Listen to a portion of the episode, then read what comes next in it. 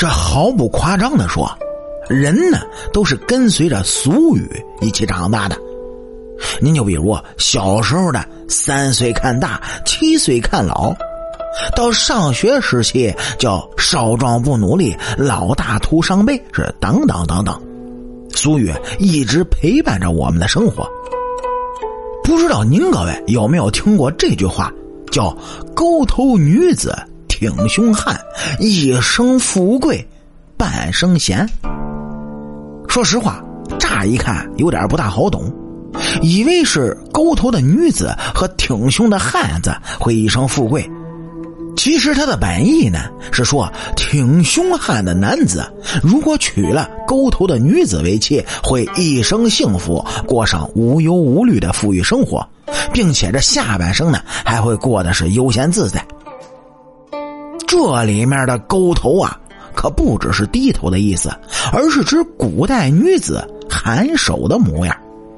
您各位啊，知道古代对女子的要求是比较多的，讲究要有良好的仪态和丰富的内涵。男子娶妻的时候呢，除了外貌，更注重的是女子的涵养，就如同抬头挺胸、收腹，那是现代女子自立自强的一种外在的表现。在古代，在接人待物的时候，知道含首微笑的女人呢，大多是有涵养的女子。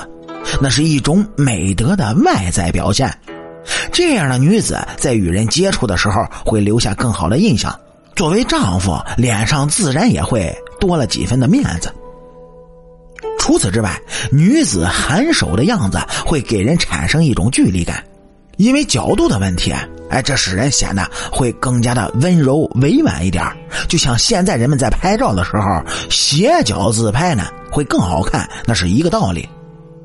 这种似有若无的距离感，欲拒还休的姿态，会让人感觉更加朦胧。想要人去了解，两人的感情呢，会更进一步。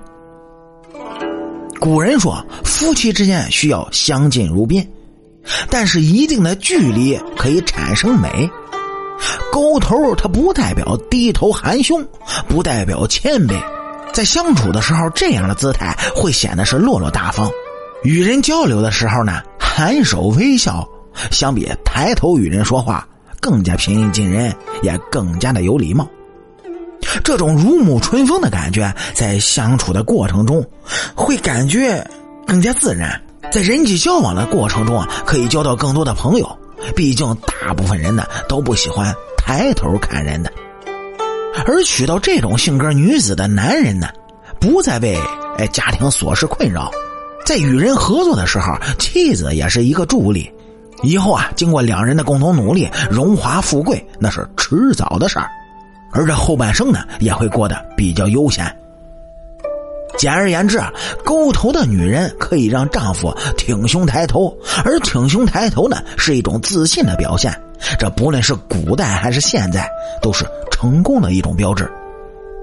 当然，现代的社会呢，它不同于古代。女人也可以当家做主，实现自己的人生价值，所以活得挺胸抬头呢，已经不再是男子特有的标准。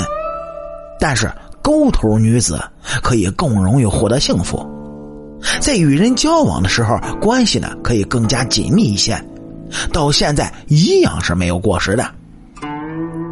微笑面对生活，可以活得更加洒脱。太过刚强呢，则会更累一点如果是你，你会选择做一个抬头的女人，还是勾头的女子呢？如果是你的话，你选择是娶一个抬头的女人，还是勾头的女人呢？相信您各位心里也有一个自己的答案。